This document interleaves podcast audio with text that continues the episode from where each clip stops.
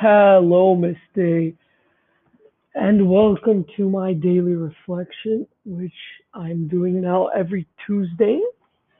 Um, I wanted to check in really fast just to show you what I'm doing. Um, you know, I've been, I spent Thursday drafting my infographic, and I'm spending every Thursday of the week working on my sort of individual project.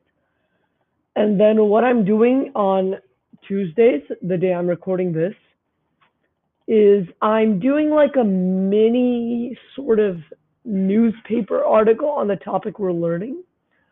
So this week I did a newspaper article about genetically modified crops, more specifically the alfalfa dilemma. So the alfalfa is a plant that's grown in Greece and in the Middle East. And if I go here to my um, important links page, um, I will have, I can go to my, um, where it says newsletter, the alfalfa dilemma and why you should care, which is this week's article. I recommend you to read it. It's very, very interesting. Um, um, yeah. And uh, my plan for the future is, uh, yeah, basically to just um, finish my infographic on Thursday and um, to make like a little schedule because the end of the year is coming and I want, I really want to plan. So I have to decide what I'm going to do when. And I'm actually going to include a mini schedule in my slides next to my completing my goals slides.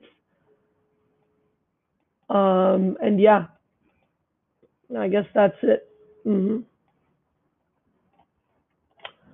And yeah, I hope you you like this and and I hope you continue um, accompanying my progress.